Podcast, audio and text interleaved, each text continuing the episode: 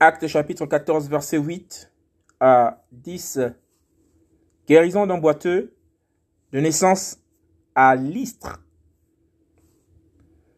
Et à l'Istre, se tenait assis un certain homme impotent des pieds.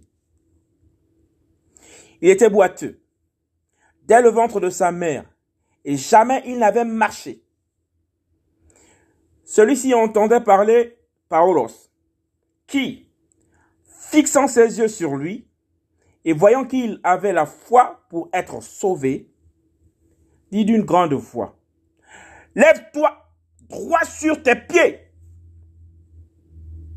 Et il sautait et marchait. Acte chapitre 14, verset 8 à 10. Guérison d'un boiteux de naissance à l'Istre.